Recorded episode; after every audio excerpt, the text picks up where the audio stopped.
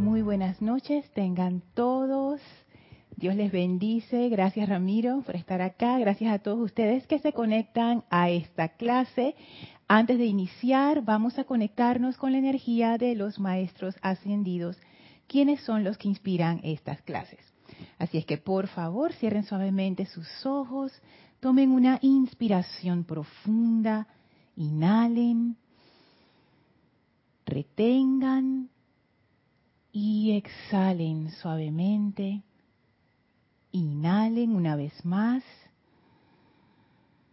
Retengan y exhalen soltando toda la tensión del día. Sigan respirando profundamente, sintiendo cómo ese aliento entra y sale del cuerpo, llenándolos de paz, llenándolos de calma.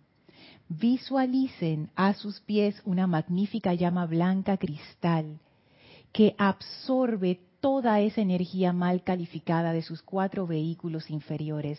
Visualicen cómo esa energía sale de ustedes con la exhalación y cae dentro de esta llama. Y esta llama la succiona y la transforma en luz. Sientan como toda esa luz alrededor de la llama asciende junto con la llama, conformando un pilar blanco cristal alrededor de cada uno de nosotros. Sintiendo cómo ese pilar purifica aún más nuestra vibración. Ahora visualicen cómo nuestros vehículos se sienten livianos y cómo viene a nosotros la presencia luminosa del amado Maestro Ascendido Serapis Bey. Y enviamos nuestro amor al Maestro, dándole las gracias por recibirnos en Luxor una vez más. El Maestro envía su bendición a cada uno de nosotros, llenándonos de su luz y poder ascensional. Y abre un portal frente a nosotros que nos conecta con el sexto templo. Avancemos ahora a través de ese portal dándole las gracias al Maestro y entrando al sexto templo, ese gran desierto hermoso con el camino dorado en medio, en donde nos espera la amada Maestra ascendida Nada y el amado Maestro ascendido Saint Germain. Visualícense junto a estos maestros ascendidos con esta doble energía de amor y liberación y abran sus conciencias para permitir que esa energía anide dentro de nosotros, expanda nuestras conciencias, llene nuestros corazones. Amados maestros, cárguennos con su sabiduría, con su paz, con su entusiasmo amoroso y revélennos lo que la magna presencia yo soy es. Y sintiendo esta bendición, nos vamos a mantener en este estado de gratitud, reverencia y comunión mientras dura esta clase. Tomen ahora una inspiración profunda. Exhalen y abran sus ojos. Bienvenidos sean todos a este su espacio, Maestros de la Energía y Vibración. Gracias Ramiro por estar acá presencialmente. Gracias a todos ustedes que se conectan a través de Serapis Bay Televisión. Gracias. Antes de pasar a los saludos, les recuerdo que este domingo tenemos servicio de transmisión de la llama de la resurrección a partir de las ocho y media AM, hora de Panamá. Así es que están todos invitados a recibir esa radiación hermosa del Maestro Ascendido Jesús y la Madre María y expandirla por todo el planeta, especialmente en estos momentos en donde el planeta realmente necesita esa descarga poderosa de luz.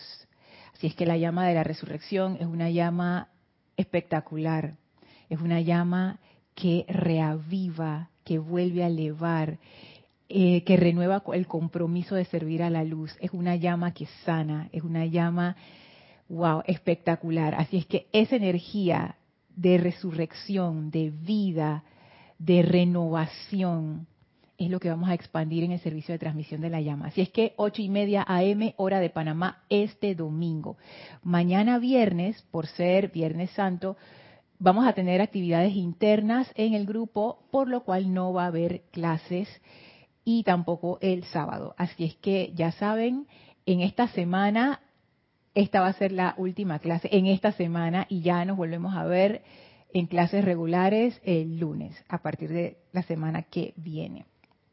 Así es que bueno, voy a verificar cómo anda el audio, si tienen algún reporte que hacer sobre el audio o el video, me lo hacen llegar a través del chat de YouTube. Por ahora le escucho todo bien, así es que cualquier cosita me avisan. Y envío saludos a Flor hasta Puerto Rico, Caridad hasta Miami, hola Marian, saludos hasta Santo Domingo, hola Diana, saludos hasta Bogotá, Colombia, hola Stey Mati, saludos hasta La Plata, hola Laura, saludos hasta Guatemala, hola Tatiana, bendiciones hasta aquí mismo Panamá, en la provincia de Veraguas. Bendiciones. Hola Corrado, saludos y bendiciones hasta Londres, Inglaterra. Hola Celio, dice, la llama de la resurrección los bendiga, yo soy aceptando. Hola Yami, Dios te bendice. Bienvenida. Bien, gracias. Hola Laisa, saludos hasta Boston. Que la llama de la resurrección y restauración se manifieste en cada corazón humano para su mayor bien y luz. Ah, que así sea. Hola Blanca, saludos hasta Bogotá, Colombia. Muchísimas gracias a todos, especialmente porque eh, sé que en otros países, por lo menos en Panamá no es tanto así. Aquí Semana Santa sí se celebra, pero es como a partir del viernes realmente. No, en, por lo menos creo que en Centroamérica se da la semana completa. En México creo que también. Bueno, México, Centroamérica. Eh, pero en otros países, en Panamá es realmente Viernes Santo, es el único día así que se da libre, no sé si el sábado. Pero bueno, es, el, es la fecha que todo el mundo aprovecha para irse para la playa y para tomar los días de descanso. Así es que aquí en Panamá, aunque sí hay mucha gente que celebra Semana Santa, lo que Semana Santa simboliza la, mayoría de las personas es el momento de, de, tomarlo libre. Así es que bueno, sé que en sus países probablemente es así también y gracias por estar sintonizados a esta clase, sabiendo que en estos momentos quizás ya están como quien dice empacando maletas o para, para estar con sus familias. Y es que bueno, em, vamos a seguir hablando del tema del autocontrol que quedamos la, la semana pasada. Como vieron, el maestro ascendido San Germain está invitado, es el invitado del sexto templo en esta, esta vez, porque el tema del autocontrol es un tema que es muy cercano a su corazón. Para mí, si yo tuviera que decir cuál es el punto fundamental de la enseñanza, yo diría que es el control de la atención. toda la enseñanza gira alrededor del control de la atención. Y el autocontrol es una simplificación, pero pudiera decir que el autocontrol realmente es el control de la atención. Y nuestra atención es como uno dirige la energía. Entonces, esto es como quien dice lo, lo más fundamental. Incluso cuando el maestro ascendido Saint Germain nos presenta la ley, él lo pone desde el punto de vista de la atención. Lo que piensas y sientes, eso traes a la forma. Allí donde está tu atención, ahí estás tú, en esto te conviertes. ese es como, como el centro. Entonces, ¿quién mejor que el maestro ascendido Saint Germain para hablar acerca del autocontrol? Y aquí en Pláticas del Yo Soy estábamos estudiando en la página 57 lo que el maestro quiere decir con autocontrol, que no es lo que yo pensaba que quería decir con autocontrol muchos años atrás, ¿no? Yo yo pensaba que el autocontrol, y no a tanto tiempo atrás, o sea, hace, hace unas semanas atrás, como les comenté en la clase anterior, esto del maestro, leyéndolo ahora con una nueva conciencia, me cambió la forma de ver el autocontrol. Y no, y yo antes enfocaba el autocontrol cuando lo hacía como una práctica, pues como, ay, estudiante de la luz, autocontrol yo lo hacía más como, por ejemplo, es que, ah, no voy a criticar, ah, no voy a hacer esto, no voy a hacer lo otro, como, como diferentes actividades en lo externo, pero ahora he comprendido que el autocontrol es algo como más integral y tiene una dimensión más profunda. Eso es un comienzo, así comienza uno, como a empezar a cerrar los grifos por donde se escapa la atención y se nos va la energía. Pero el autocontrol tiene como una dimensión adicional. ¿Y qué dice el maestro? Página 57, Pláticas del Yo Soy. ¿Qué quiero decir con esto de autocontrol? Primero, el reconocimiento de la inteligencia yo soy como la única presencia activa. Segundo, que al saber esto sabemos que no existe límite al poder de su uso. Tercero, que al tener libre albedrío y capacidad de escoger, el ser humano crea en el mundo a su alrededor todo aquello en que piensa mediante el sostenimiento de la atención sobre ello. Y hablábamos en la clase anterior como un así mini resumen antes de seguir adelante en la clase, expandiendo este tema, que esto del primer punto, y me acuerdo que este hizo un comentario al respecto, el reconocimiento de la inteligencia yo soy como la única presencia activa, yo lo estaba viendo desde el punto de vista de nuestra conciencia actual. Hay muchas formas de interpretar estas cosas, ¿no? Esta es solamente una de estas maneras. Y en mi estado de conciencia actual hay dos presencias activas. Está el ego y está la presencia. Y aquí el maestro nos dice, el reconocimiento de la inteligencia yo soy como la única presencia activa. Y cuando el maestro habla de autocontrol, también les comentaba que como esta enseñanza fue descargada en inglés, el término original utilizado es self-control. Y self tiene que, es la traducción, es, es la palabra para decir ser, self, el ser. Entonces, el autocontrol, que cuando se traduce en español como que pierde un poco ese, esa, esa significación, el autocontrol realmente no es que yo me controle en lo externo, no es solo eso. Es que ese control de lo externo no puede venir solamente de lo externo. Es como que yo a nivel de mi mente quiero controlar el cuaternario. no voy a decir que no se puede, pero uno empieza a bordear la represión y ese control es un control muy limitado, pongámoslo así. Em, porque es como, es como una pelea de hermanos. Cuando, cuando uno pelea con su hermano, aquellos que ustedes que tienen hermanos, ustedes saben, eso no hay forma de resolverlo a menos que el papá o la mamá se meta y diga hasta aquí y ponga orden divino. Y es lo mismo tratar de poner control desde el punto de vista de lo externo a lo externo porque es de que el cuerpo mental o el emocional o alguien que quiere salirse con la suya con respecto a los demás y todos están como al mismo nivel. Si bien es cierto que tienen eh, rangos vibratorios distintos, al final siguen siendo parte del cuaternario inferior y al final siguen estando debajo del control del ego. Entonces, este autocontrol no se refiere a ese control solamente a nivel de lo externo, sino se refiere al control del ser, y ese control del ser es el control de la presencia a través de todos sus vehículos. Y cuando hay un, un, desconecte, entre el ser externo y la presencia, ahí no puede haber autocontrol. Entonces todo esto del autocontrol toma un como un giro distinto. Para mí lo tomó. Y ya no se trata solamente de decir que, ay, no hago esto, no hago lo otro. No, no, no. Esto, esto tiene muchas aristas. Una de ellas es, necesito reconexión. Necesito volver a conectar ese cable que, se, que está como medio, medio parapetado y medio roto, que a veces funciona y a veces no. Para lograr este autocontrol, yo necesito rendición.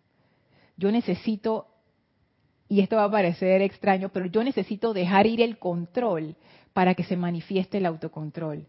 Yo necesito dejar ir el control de lo externo para que ese autocontrol se dé. Y el control de lo externo son todas estas expectativas que tiene uno en la mente acerca de lo que uno tiene que ser, hacer y lo que todo el mundo tiene que hacer y hacer para que el mundo esté como tú piensas que debe estar. Entonces, eso, yo les digo, yo, yo no solamente he estado reflexionando acerca de esto, sino que lo he estado experimentando. Y yo me he dado cuenta que eso del control, del deseo de control del ego, es, es una de las raíces, es uno de los, de los núcleos.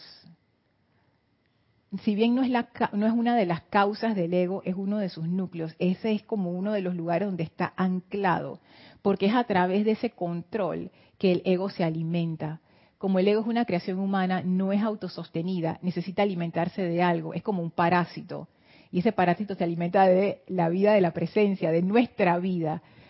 Y ese control es la forma en que esa alimentación se da. Entonces, nosotros vivimos tratando de satisfacer ese ego, lo que los maestros llaman la tontería de los sentidos, les decía en la clase anterior que también se puede llamar tener la razón. Al final es lo mismo, alimentar la importancia personal. Y es lo único que le importa a esa creación humana que en esta clase estamos llamando ego, porque ahí está su supervivencia. Y todo lo que alimente mi importancia personal es, es, bueno para ese ego y ese ego lo va a apoyar 100%. Entonces, en ese control que yo, que supuestamente yo como individuo siento que debo tener sobre mi vida, muy probablemente detrás de eso no esté ese, esa independencia divina, sino más bien el control del ego asegurándose su propia supervivencia. Así es que esto del autocontrol es para mí como como un ay, como uno más de los de los peldaños del sexto templo que yo les he comentado que es un templo es, es un el sexto templo que representa ese sexto rayo.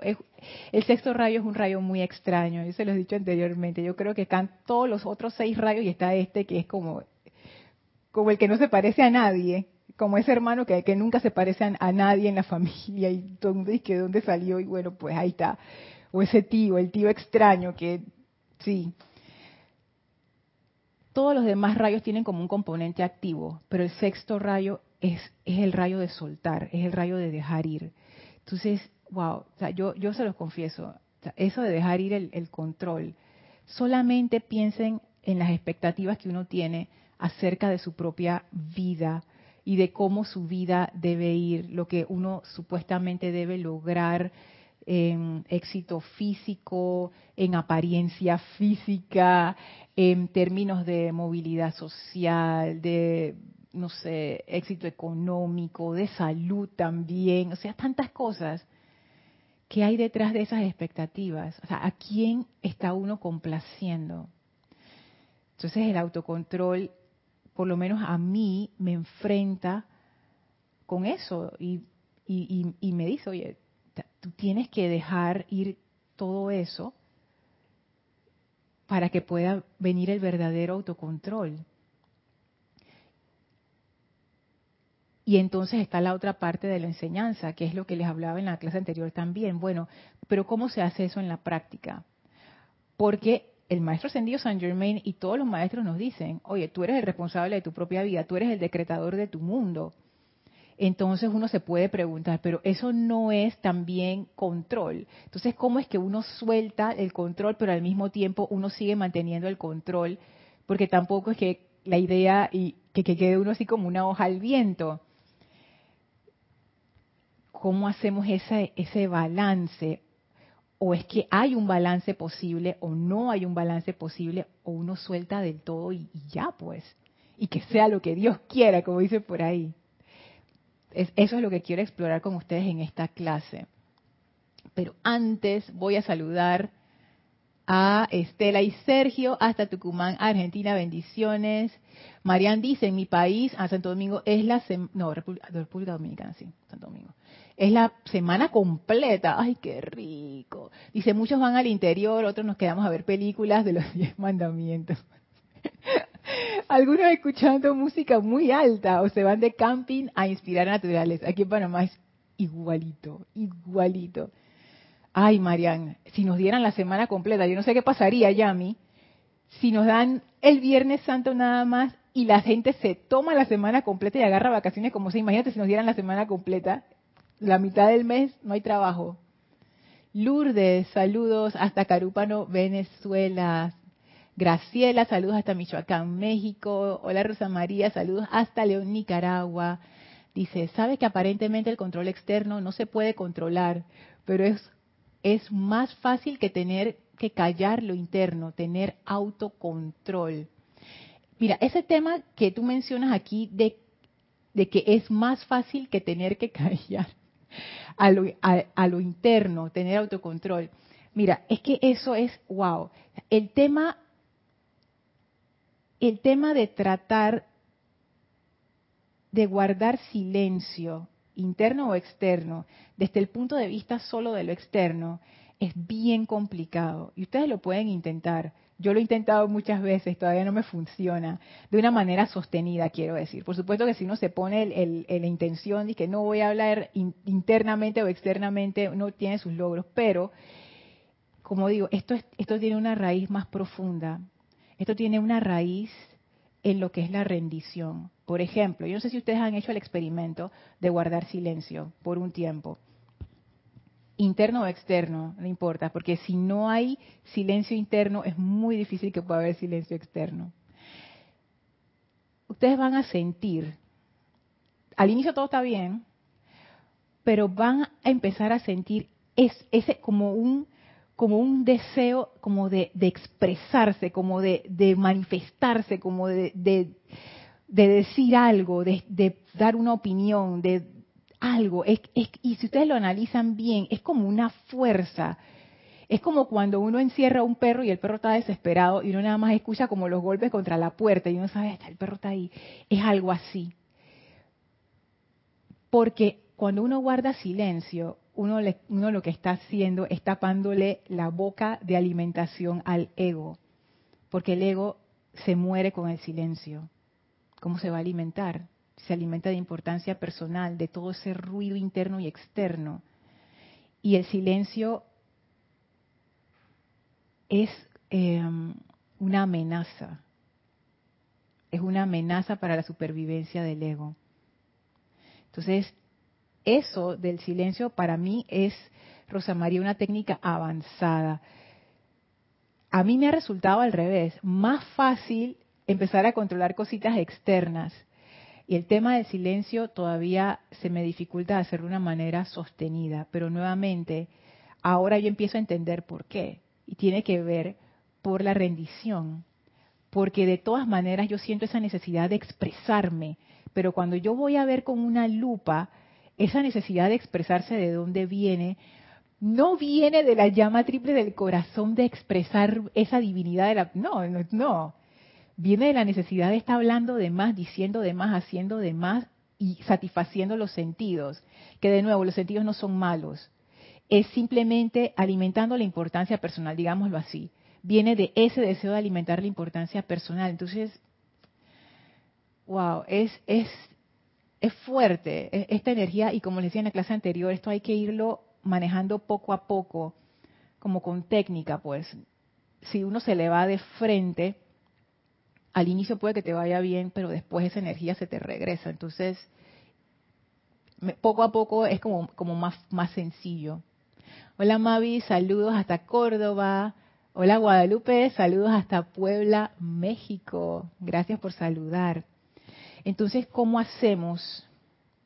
¿Cómo hacemos con ese, con ese balance? Fíjense que yo he estado dándole vueltas a eso, ¿no? Porque ¿Cómo, es la cosa? Simplemente me dejo así, que libre y que el mundo me lleve por allí. No, tampoco así.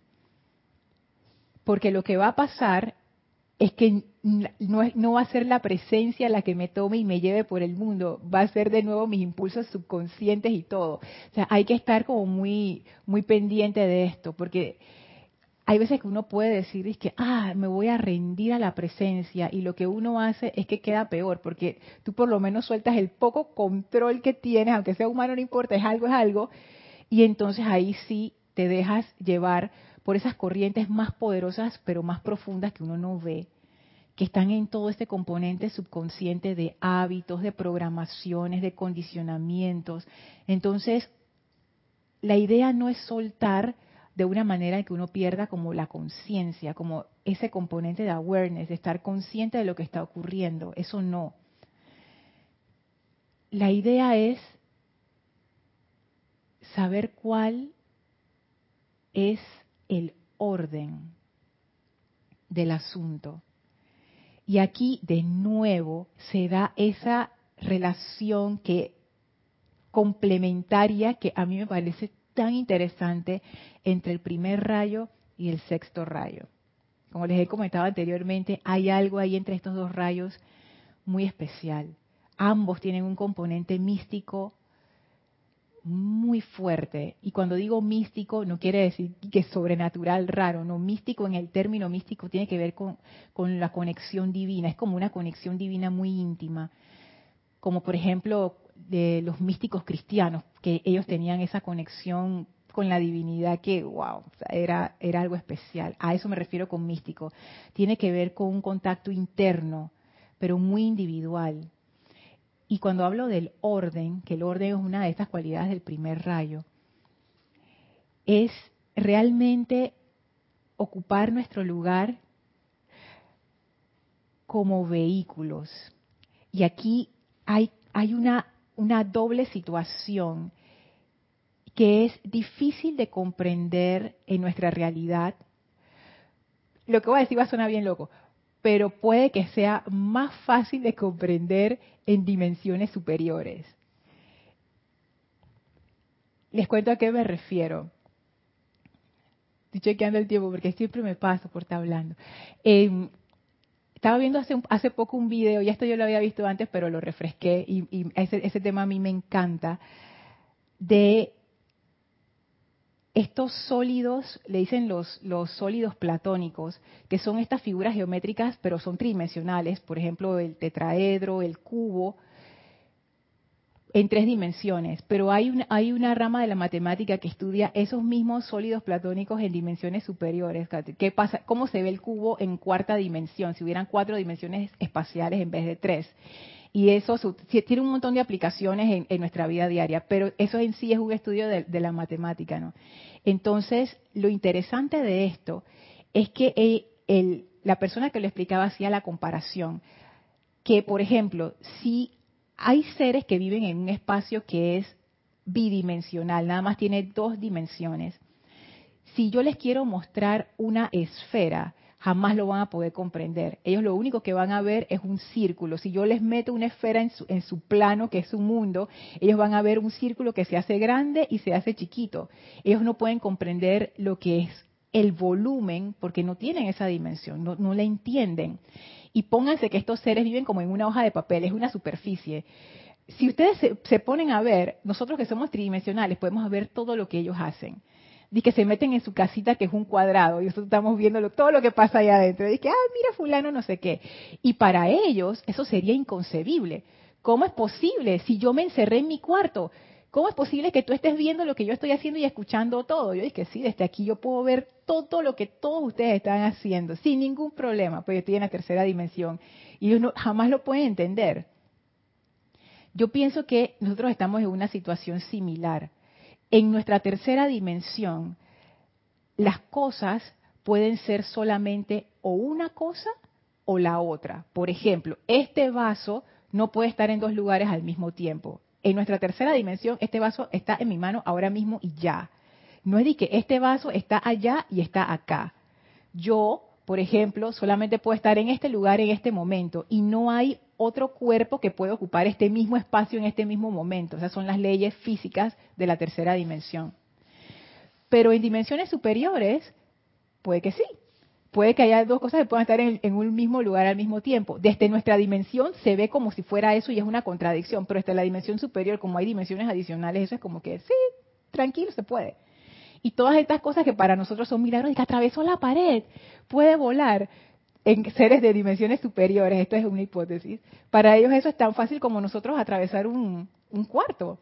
O sea, no hay, no hay nada extraño ahí, pero como nosotros no lo podemos comprender, se nos resulta extraño. ¿Y qué es lo que no podemos comprender? Que podamos ser dos cosas al mismo tiempo. ¿Qué dos cosas? Para explicar todo este ejemplo del autocontrol y cómo lo aplicamos en nuestra vida diaria nosotros somos al mismo tiempo vehículos y la presencia. Eso es súper difícil, difícil, difícil de comprender y de procesar. Uno piensa que sí, yo pensaba que sí, por estar en la enseñanza tanto tiempo, yo dije, yo soy la presencia, yo soy. Y cuando veo enseñanza a veces de los maestros que, hey, tú eres el vehículo de la presencia, digo, ah, bueno, yo soy el vehículo de la presencia, pero hay un elemento ahí, yo me he dado cuenta, que es como que, espérate, ¿yo soy la presencia o soy el vehículo o cómo es que es la cosa? ¿Cómo puedo ser dos cosas al mismo tiempo? ¿Cómo puedo ser la presencia de Dios y al mismo tiempo ser el vehículo de la presencia de Dios si soy la presencia de Dios? Entonces, y fíjense esto, esto lo saqué de Instrucción de un Maestro Ascendido, página 133, que es bien interesante cómo el Maestro Ascendido Saint Germain lo explica. Él dice así, no, en la página 134, cuando lleguen a saber que la magna presencia viviente de Dios es la energía de vida que fluye a través de sus mentes y cuerpos, tendrán que convencerse de que ya no hay más excusa para utilizar tales palabras. Y tales palabras se refiere a decir que yo no puedo o, o eso, que son limitaciones. Pero la parte que a mí me intriga y que me encanta es cuando lleguen a saber que la magna presencia viviente de Dios es la energía de vida que fluye a través de sus mentes y cuerpos es la energía de vida. El maestro sencillo San Germain siempre lo dice, la presencia es su vida, es energía de vida. Pónganse a pensar, hagan el ejercicio ahora mismo. ¿Qué es vida? Ustedes pueden tocar esa vida. ¿qué es esa vida realmente? Es una energía, es una fuerza, pero ¿qué es eso? Esa vida que ahora mismo te está animando a ti, a mí, a todo. Estamos hablando de algo que para nosotros es difícil comprender.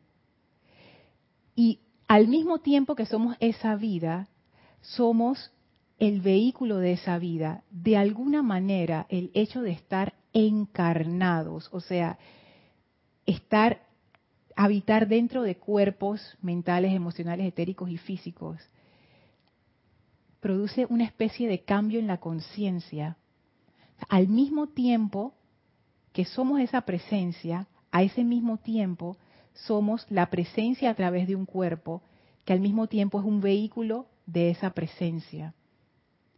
Entonces, esa parte, comprender que al mismo tiempo que soy la presencia, soy un vehículo, yo siento que tiene mucho que ver con lo que es lograr ese balance del autocontrol. aunque sea complicado comprenderlo con el intelecto, necesitamos dar ese paso adicional, como esa dimensión adicional, que nos permite no intelectualizarlo porque no lo vamos a poder entender con, el intelecto, o sea, no vamos a poder resolver esa ecuación. El intelecto es del plano tridimensional, jamás lo va a comprender. Necesitamos ir a ese paso superior. Y el paso superior, desde nuestro punto de vista inferior, viene la complicación de la situación, es simplemente abrirse a la experiencia. En vez de tratar de racionalizar estas cosas, es más bien entrar a un estado de conciencia en donde estamos abiertos a esa experiencia de estar como que ser parte de esa corriente, de esa energía. La Madre María le da un nombre, que lo hace todavía mucho más práctico. Le llama gracia escuchante. Gracia escuchante, gracia, otra cualidad del sexto rayo, tiene que ver con esa capacidad de estar en un modo receptivo a esa vida que es la presencia y qué es lo que esa vida desea a través de ti. La cuestión con la gracia escuchante es que, como todas las cosas, nosotros hemos personalizado la energía toda la energía hasta la vida y pensamos que tiene que ver con nosotros, que esa energía de vida se está manifestando a través de nosotros y tiene que ver con nuestra salud, nuestro éxito, nuestra, nuestro bienestar, nuestra familia, nuestro entorno. Pero en realidad no tiene que ver con nosotros a nivel personal, porque la vida no es personal se manifiesta a través de individuos, pero no está amarrada a lo personal. Y aquí es donde viene otro componente que tiene que ver con el sexto rayo, que de nuevo también les confieso, para mí es tan difícil todavía comprenderlo, y es la impersonalidad. Esa vida no está amarrada a mi personalidad. Y por eso que cuando los maestros hablan de servicio, ellos siempre le dan ese componente impersonal, porque esa vida a través de estos vehículos está sirviendo no a Lorna, sino a la vida. Por eso, eso quiero decir cuando digo que no tiene que ver conmigo, no tiene que ver con lo personal. Mi razón de ser aquí no tiene que ver con mi plan divino. Tiene que ver con la vida, tiene que ver con todos, tiene que ver con todo. Se empieza a resquebrajar ese esquema rígido de lo personal. Porque al final, aunque los maestros ascendidos nos dicen que cada uno de nosotros tenemos un plan divino, es una forma muy hermosa de decir que cada uno de nosotros es como, como una joya, una joya diferente, a través de la cual pasa la luz, pero es la misma luz a través de Maritza, a través de Yami, Ramiro, yo, ustedes, es la misma luz. Y realmente lo importante allí es la luz de todo, que es que es esa misma luz. O sea, no es que yo estoy separada, no es que mi plan divino no tiene nada que ver con el plan divino de Yami, por ejemplo, porque el plan divino realmente es una exteriorización, una manifestación de esa luz a través de ese vehículo. En realidad, o sea, ¿cómo, ¿cómo yo puedo tener un plan divino separado del plan divino de todas mis hermanas y hermanos si al final todos somos una misma presencia? ¿Cómo pueden ser planes divinos diferentes? La manifestación puede ser particular, pero es la misma esencia. Así es que esto de empezar a vernos, no vernos, empezar a experimentar ser vehículos de esa vida impersonal, se va a sentir extraño, se va a sentir como una amenaza a nuestro ego, pero nos va a poner en contacto con una conciencia distinta a la que nosotros tenemos en nuestro día a día. Esa gracia escuchante va a empezar a abrir nuestra percepción más allá de los pequeños y estrechos límites en los cuales nos hemos encerrado. Porque nos hemos afanado en estar dentro de esos límites personales pero en realidad, hey, esa vida en nosotros no, tiene esos límites. El maestro aquí lo dice en el segundo punto del autocontrol, Pláticas del Yo Soy, página 57. Segundo, que al saber esto sabemos que no existe límite al poder de su uso, el poder de la presencia. Entonces, si esa energía a través de nosotros no tiene límite, ¿qué es lo que pudiera limitar esa energía? Nuestra propia estructura rígida del ego.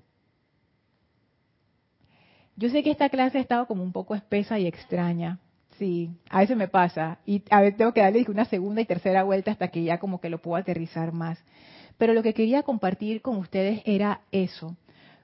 ¿Cómo hacemos para poder ejercer el autocontrol desde el punto de vista del ser y no de la personalidad? Estando en gracia escuchante. ¿Qué significa estar en gracia escuchante? Entrar en, un, como en una mentalidad, pensar que nosotros somos un vehículo de esa vida. Hay otra parte de eso, que es sentir y saber que uno es esa vida. Pero como les digo, intelectualmente eso es muy difícil. Aunque uno piense que, que uno sí lo entiende, en realidad no lo entiende. Es muy difícil para nosotros pensar que somos al mismo tiempo el cáliz el vehículo, y al mismo tiempo que somos el cáliz, somos el néctar dentro del cáliz.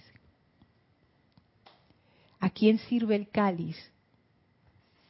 Al néctar divino, pero el cáliz es el néctar, entonces al final es la vida sirviendo a la vida. Es como, es como un círculo. Al final es, es, la, es la manifestación de la unidad. Pero desde el punto de vista de la multiplicidad en la cual nosotros estamos, de nuevo, es complicado realmente comprender eso, por lo menos desde el intelecto. Así es que la forma más sencilla, y esto es una exploración, ¿eh? pueden haber otras maneras, de seguro las hay, si alguno de ustedes sabe una, avise, comparta, pero la forma más sencilla es empezar a pensar en ti mismo, en ti misma, simplemente como un vehículo. Y eso tiene sus desafíos. Por ejemplo, cuando yo quiero satisfacer mi importancia personal, Pero si yo soy un vehículo, yo no estoy aquí para estar satisfaciendo la importancia personal de nadie, ni la mía ni la de otra gente. Entonces ya eso cambia la perspectiva. Yo estoy aquí para hacer esa, esa puerta abierta a través del cual esa energía de vida pasa. ¿Quién soy yo para empezar a cerrar esa puerta en mí a través del miedo, de la crítica? ¿Quién soy yo para cerrar esa puerta en otros? Esa es peor a través de sembrar desánimo, sembrar miedo. Esto que parece tan sencillo, pensar en nuestras, en nuestras existencias encarnadas como vehículos, tiene muchas ramificaciones y eso empieza poco a poco a destronar la importancia personal del ego. Porque al final es como como Yami, por ejemplo, la tengo aquí mismo enfrente. Desde esta perspectiva de que somos el vehículo y somos la presencia, la vida, la presencia. Yo soy Lorna, ella es Yami, pero en realidad es la misma vida a través de las dos. Es como decir, y desde el punto de vista del intelecto es difícil, pero igual, es como decir que yo estoy manifestándome a través de Yami y Yami se manifiesta a través de mí. Es como sentir esa igualdad, que la igualdad no es a nivel físico, porque todos tenemos diferencias, es esa igualdad que nace de la unicidad, saber que es la misma energía a través de ella, a través de mí. No hay amenaza allí, allí no hay competencia, allí no hay enemigos, porque es la misma energía a través de dos cuerpos diferentes. Es como si tú te estuvieras manifestando a través de dos cuerpos diferentes. Entonces, eso de ver a las personas, a ti mismo, como un vehículo, a todo lo viviente, como vehículos de esa presencia, cambia la manera en que uno se relaciona con los demás, cambia la motivación de nuestros actos, cambia cómo manejamos nuestra energía, porque ya la energía deja de ser para mí y se convierte simplemente en la tónica del sexto rayo. Deja ir, suelta, esa energía está para pasar a través de mí, no para poseerla. Siento yo que ahí está como la verdadera clave de la opulencia, que es que uno es como ese río portentoso, que no lo puedes agarrar con la mano, y no es para que se agarre con la mano tampoco ese sexto rayo está más allá del poseer y del controlar. Esto es un nivel de fluir diferente. Y por eso requiere como, como una, como encararlo de una forma distinta a lo que uno haría en otros rayos. Si uno quiere como, como asumir esa, como, como encarnar lo que el sexto rayo es, en el caso del sexto rayo es, es un poco diferente. Y tengo un montón de comentarios. A ver. Guadalupe dice, buscar tener el control mediante la conciencia de la personalidad, menos control hay. Y al soltar, solo dejando al ser divino actuar, es cuando se manifiesta el poder de Dios y el control divino. Así es, Guadalupe, que esa es como la, la paradoja. En el momento en que tú sueltas el poder humano, recibes el poder divino. En el momento en que uno suelta el control humano, abre la puerta al verdadero, al verdadero control, que es el autocontrol del ser. Pero primero hay que soltar. Celio dice, la verdadera paz la que controla el silencio, cultivando la paz, el silencio se da naturalmente.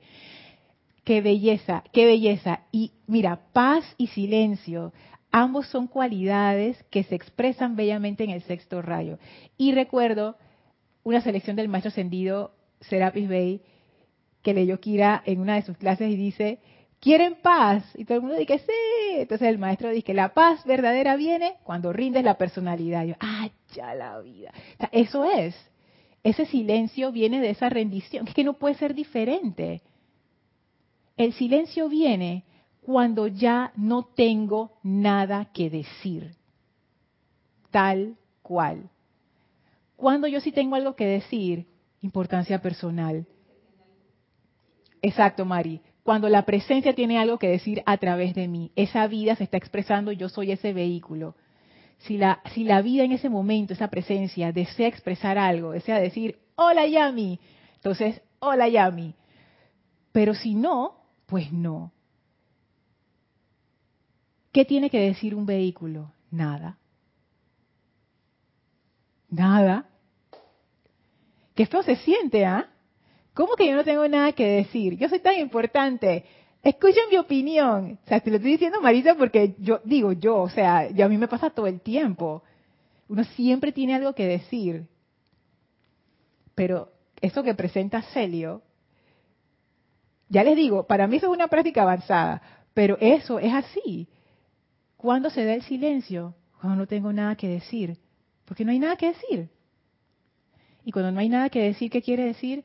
Que la importancia personal ya está como en su mínima expresión o ha desaparecido. Diana dice, volvemos a un estado de conciencia de disolución.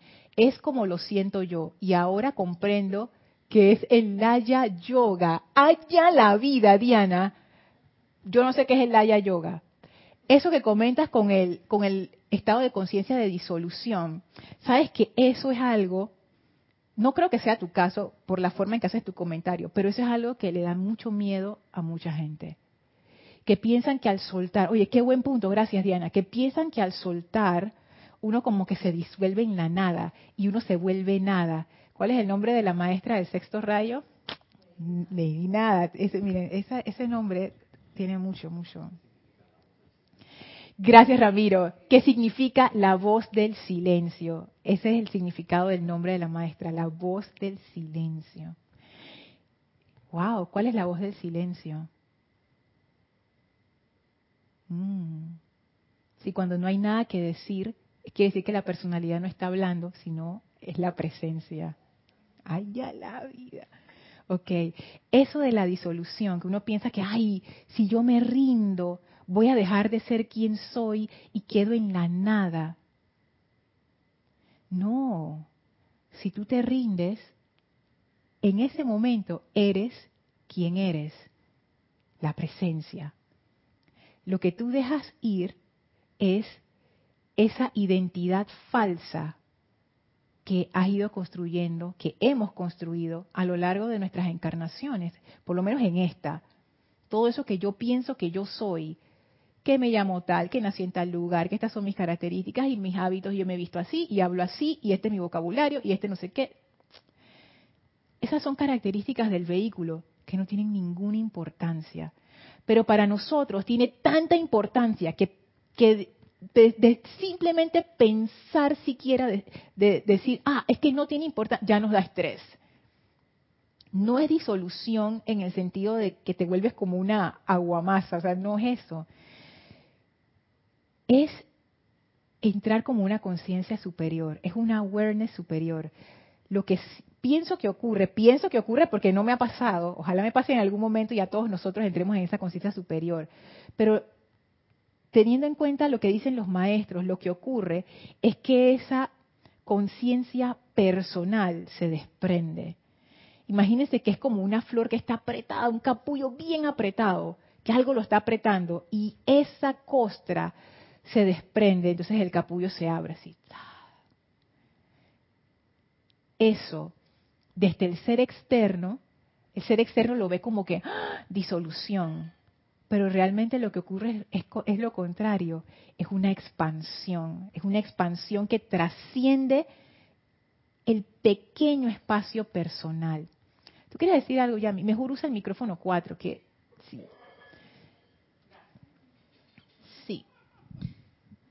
Dale, Pablo. Dios te bendice, Lorna. Dios te bendice, Yami. Y a toda la comunidad internacional y los hermanos aquí también presentes. Ay, qué linda. lo, veo de esta manera. Igual con la semana pasada, pero ahora lo, es, como... Hay un temor. Todo lo que se llena la personal, todo lo que suena a la personalidad que quiere, quiere, quiere es como un temor que encierra. Temor al silencio, temor a encontrarte a ti mismo. Wow. temor Oh. a fluir. ¿Qué va a pasar? Entonces la personalidad está allí. Eso me pasa a mí mucho. Temor a fluir. Sí. ¿Qué va a pasar? Mm. Y pasa en muchos aspectos de la vida, laboral, familiar, de pareja, de eso. Y, y- y es cuando la personalidad agarra, o sea, tú te agarras porque ella dice es la que va y no dejas fluir ni dejas que la presencia tome acción. Así mismo es, Yami. Oye, qué buen punto has traído eso de, el, temor, porque es, es justo, lo relaciono con el comentario de Diana, eso, esa, esa disolución, porque tú sabes que, que a mí me tomó un tiempo y yo les compartí que, que como que un, leí en un escrito algo que me, que me dio luces acerca de cómo comprender esto. El intelecto, nuestro ego, siempre quiere saber qué va a pasar. Yo siempre quiero saber qué va a pasar. A mí no me gusta la incertidumbre. A mí me gustan las cosas claras y concretas. Si yo vamos a ir a tal lugar, vamos a ir a hacer esto y esto es lo que va a ocurrir y ya yo tengo mi pequeño plan, ¿no? Pero cuando uno está fluyendo desde el punto de vista del corazón o de la presencia, pongan el nombre que quieran, es como ese otro estado de conciencia. Ahí nadie le va a decir al intelecto, que te voy a compartir la agenda de hoy. No hay agenda, es momento presente. Y uno pudiera pensar, pero Lorna, eso no se formaría como un desorden. En la práctica no, porque la mente siempre es de extremos, y que si no hay orden, desorden total. No, no es así. Por supuesto que uno tiene en su mente las cosas que uno va a hacer en el día y todas estas cosas, pero cuando llega el momento, gracias escuchante, este es el momento de ser guiada. Este no es el momento de estar imponiendo mi criterio y decir que esto va aquí, esto va acá. Y ese miedo yo lo he sentido, el miedo ahí. ¿Y qué pasa si no sé qué hacer? ¿Y qué pasa si me pierdo? ¿Y qué pasa si digo lo que no es? Pero saben que las veces que yo he fluido nunca me ha pasado. Entonces, ¿de dónde viene ese miedo? Es eso, esa necesidad del intelecto de tenerlo todo bajo control, lo cual es totalmente irracional en nuestro mundo externo. Uno no puede controlarlo todo. Por eso es que, y, eso lo dijo el Buda hace montones de años atrás, hey, esto es cambio, no te amarres a nada, todo cambia, pero uno insiste, uno insiste. Entonces es eso. Gracias por traer ese comentario, Yami. Miedo a soltar de muchas maneras. Hola Michael, saludos hasta Costa Rica. Gusto saludarte. Marian dice, la gracia escuchante es oír calladamente, dejando hablar a personas, no prejuzgar la mente ni decirle lo que debe hacer. La gracia escuchante es más bien, creo que la Madre María es la que lo definía así. Ella no lo define en función de cuando tú estás hablando con una persona. Ella más bien lo define como un estado en el cual tú estás a lo largo de tu día tú estás haciendo tus cosas de tu día a día, o sea, tú estás trabajando o, haciendo tus cosas de la casa, o haciendo tus mandados, hablando con alguien, etcétera. Pero hay una parte tuya que está como, como pendiente de esa guía interna. Es como que una parte tuya está esperando esa guía interna. Es una actitud receptiva. Tú sabes cómo, cómo por lo menos yo lo siento. Cada persona lo puede sentir diferente. Pero como yo lo siento, es como cuando Imagínate que, estoy, estamos las dos en el mismo lugar. Estoy ahora mismo en tu casa. Y tú estás en la cocina y yo estoy en la sala. Y yo te digo, Marian, pendiente cuando te llame para que me vengas a ayudar a mover la mesa. ¿Oíste? Te voy a, te voy a llamar cuando ya esté a punto. Y tú dices, dale, dale, estoy, estoy pendiente. Pero pendiente, Marian, cuando te llame, corre, dale, voy para allá. Y tú estás haciendo tus cosas en la cocina pero tú estás pendiente porque tú sabes que yo te voy a llamar en cualquier momento. Es eso, como que no es que tú dejas de hacer tus cosas, o sea, tú sigues haciendo lo tuyo, pero hay una parte de ti que está pendiente porque tú sabes que yo te voy a llamar y cuando te llamo de una vez. Así yo percibo la gracia escuchante. Es como que tú estás haciendo lo tuyo, pero hay una parte tuya que está como sintonizada a esa guía interna esto no es algo que yo les puedo decir una receta y que les voy a dar las instrucciones, uno, dos, tres, escriban, no sé qué. No.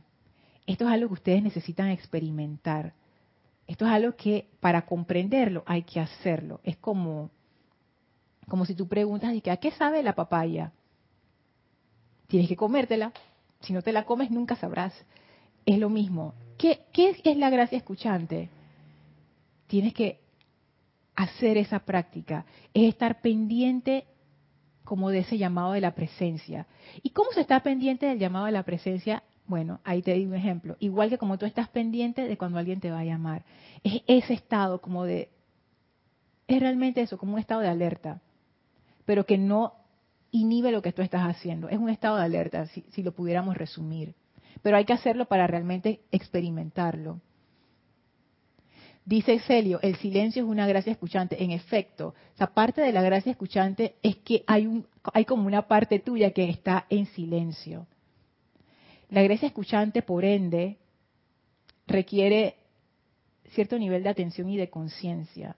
Porque cuando uno se vuelve zombie y uno baja el nivel y se, vuelve que automático, se te va la gracia escuchante. Para estar en gracia escuchante tú necesitas mantener cierto nivel de conciencia. O sea que eso requiere práctica. Dice Diana, no estamos separados ni en sí mismos ni de los demás. Así es. Dice este Lorna, la comprensión de que yo soy lo que yo soy, cuerpos inferiores y la presencia al mismo tiempo, viene de experimentar el reconocimiento de la inteligencia yo soy como la única presencia activa. Experimentar conscientemente la vida de Dios desde la aplicación de la enseñanza que nos traen los maestros ascendidos. ¿Cuántas veces dijiste experimentar? Una, dos veces. Conscientemente, una vez. Exacto. Esto es experimentar. Hay que experimentar esto. Esto no es, de nuevo, cuestión intelectual. Y ese punto que tú dices, el reconocimiento, el experimentar el reconocimiento de la inteligencia, yo soy como la única presencia activa, que es lo que dice el maestro. Ese es un punto, yo diría que ese es el punto, y qué buen comentario, ese es el punto en donde está como quien dice la unión de las cosas. Lo que decía el Maestro Ascendido Jesús, que creo que está en la Biblia, creo, Dios mío, perdón, que no se haga tu voluntad, que no se haga mi voluntad, sino la tuya. Pero en realidad ambas voluntades son es la misma voluntad. Esa es la gracia del vehículo. Desde el punto de vista del vehículo, el vehículo realmente no tiene ninguna voluntad, porque el vehículo en sí es un vehículo de la presencia que es la que tiene la voluntad. Desde nuestro punto de vista, eso se, se vería como que ese es el punto en donde se unen las dos aguas. Y aquellos de ustedes que han visto a un río desembocar al mar, es muy interesante porque uno si tú ves al mar por allá, tú ves claramente ese es el mar. Y si tú ves hacia el río, tú ves claramente ese es el río. Pero en la parte en donde el río está desembocando, ¿qué es mar y qué es río? Donde tú puedes decir, es que hasta aquí llega el río y aquí comienza el mar. No, sobre todo en esas desembocaduras enormes de los ríos enormes, por ejemplo, en Sudamérica. Entonces, ese es el, el lugar en donde ocurre esa unión mística ese es el punto. Interesante eso. Sí. Ajá. Sí, a la gracia escuchante. Y lo veo, em, pasó exactamente en estos días. Y lo veo de esa manera, como cuando tú te aquietas y cuando no tienes que ir a ese lugar. o sea, yo tenía programado ir a ese lugar. Pero pasaron tantas cosas yo de repente que mejor pasó algo. Y yo dije, bueno, mejor no voy. Me puse a analizar, pasó algo y yo dije, bueno, no voy porque no, no sentí la necesidad de ir para allá. Y cuando yo, yo al día siguiente me enteré de algo en ese, lo que había pasado en ese lugar. Algo me, o sea, algo me detuvo. Algo me detuvo. Para yo no encontrarme con esa, esa situación que pasó pero yo lo analicé, fue casi como media hora. voy o no voy, voy o no voy, voy o no voy. Es que pasa, es que así es en la práctica, Yami. Gracias por ese ejemplo, porque así es que llega esa voz, entre comillas, voz de la presencia, llega como esas, esas intuiciones. Pero como dice Yami, eso es algo que, porque uno recibe a veces estas voces, entre comillas, internas también de los vehículos inferiores, ¿no? De, la personalidad del ego. Entonces, ¿será o no será? ¿Será que realmente me da pereza ir o será realmente que es la presencia la que me está diciendo que no? Entonces ahí entra ese silencio y eso sí requiere como cierta habilidad de, sí, o sea, y es a punta de la práctica, de, ¿qué, ¿qué, es lo que tú estás sintiendo en este momento? ¿Qué es lo que sientes? Y en el caso de Yami es, yo siento que no debo ir. No vayas. Gracias, Yami. Gracias, escuchante, exacto. Que de hecho la Madre María dice que cuando ella estaba encarnada, en esa, en esa, como la Madre de Jesús, dice, muchas veces nosotros fuimos salvados precisamente por esa gracia escuchante, que estábamos haciendo no sé qué, y después viene la cosa, agarren sus cosas y, y váyanse de aquí. Entonces, es como que, wow, esa gracia escuchante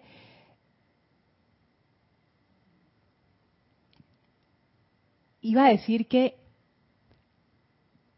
no me voy a enredar más la cosa. Iba a decir como que esa gracia escuchante te guía, pero en realidad eres tú mismo.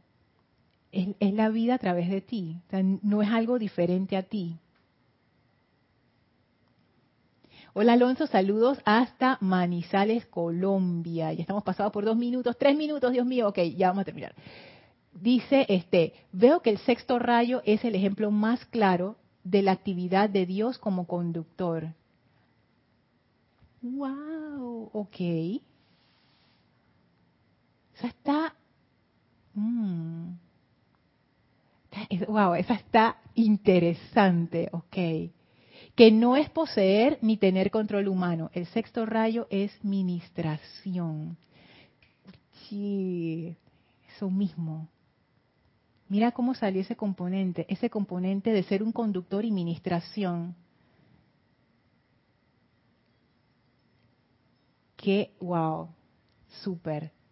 Ministrar es la administración de los bienes o de la energía, etcétera. Como los ministros, aunque en nuestros países ellos no den un buen ejemplo, en realidad lo que ellos deberían hacer es administrar los bienes públicos. No son de ellos, no son de ellos, es, somos los bienes de todos nosotros. Ellos simplemente están ahí para administrarlos para mayor bien de todos. Y eso que dice este, el conductor, Dios como conductor, unido a eso de la administración. Fíjate, wow, es como, como entrever como cuál es la función cósmica de ese rayo. Wow, ya, ya me dejaste así. Ok, Diana dice, Laya Yoga es la disolución en el todo guion nada. Wow, ya, eso está más allá de las palabras. Hola Marlene, saludos hasta Florida, Estados Unidos. Marian dice, gracias Lorna por la explicación. Estoy cocinando un plato que hacemos para esta fecha. Doy stop, regreso y luego doy play. Estoy rezando. Ay, bueno, ya después la escuchas en diferido. Hola María Jesús, bendiciones, dice María Jesús, bendiciones Lorna y al grupo, bendiciones para ti. Bueno, vamos a dejar la clase hasta aquí. Vamos a despedirnos de la maestra ascendida Nada y el maestro ascendida San Germain. Por favor, cierren sus ojos, visualícenlos frente a ustedes, envíenles su amor, envíenles su bendición, su gratitud. Gracias por esta enseñanza que se transforme en experiencia, que se transforme en expansión de conciencia que se manifieste como esa gran riqueza en nuestras vidas para ser esos vehículos perfectos de la presencia. Sentimos esa bendición de estos maestros envolviéndonos y llenándonos y ellos ahora abren un portal frente a nosotros, el cual atravesamos para regresar al sitio donde nos encontramos físicamente, aprovechando para expandir esa doble actividad de amor y liberación. Tomen ahora una inspiración profunda, exhalen y abran sus ojos. Muchísimas gracias por haberme acompañado. Gracias Yavi, Maritza, Ramiro. Gracias a todos ustedes. Recuerden, domingo, ocho y media AM, hora de Panamá, servicio de transmisión de la llama de la resurrección. Mañana, Viernes Santo, no va a haber clases. El sábado santo tampoco, el domingo es transmisión de la llama porque vamos a estar en actividades internas y nos volvemos a encontrar el lunes, que ahí el lunes sí va a haber clases regulares. Así que bueno, muchísimas gracias y mil bendiciones para todos. Muchas gracias.